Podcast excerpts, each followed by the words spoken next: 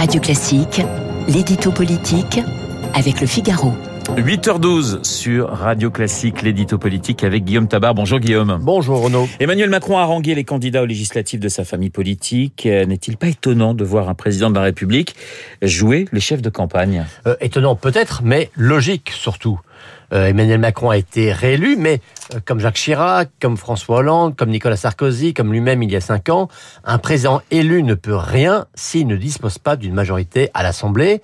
Et finalement, qui peut mieux inciter les Français à donner une majorité au président si ce n'est le président lui-même. Alors, un président qui s'occupe des investitures et qui donne le coup d'envoi de la campagne de ses troupes, ce n'est pas nouveau. Euh, même De Gaulle, hein, a priori le plus rassembleur et le moins partisan des présidents, eh bien, quand on lit par exemple hein, le journal de l'Élysée de Jacques Foccart, on voit qu'il entre dans le détail et qu'il dit qui il faut faire élire et même il faut faire battre.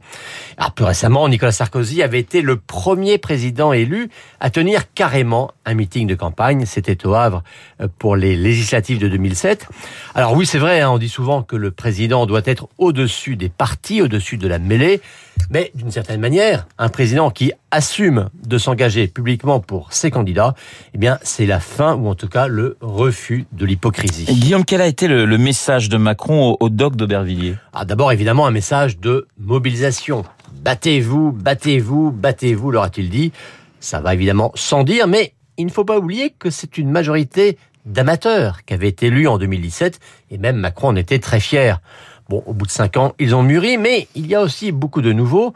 Et même au bout de cinq ans, la Macronie euh, ne se caractérise pas par, une, par un excès d'enracinement.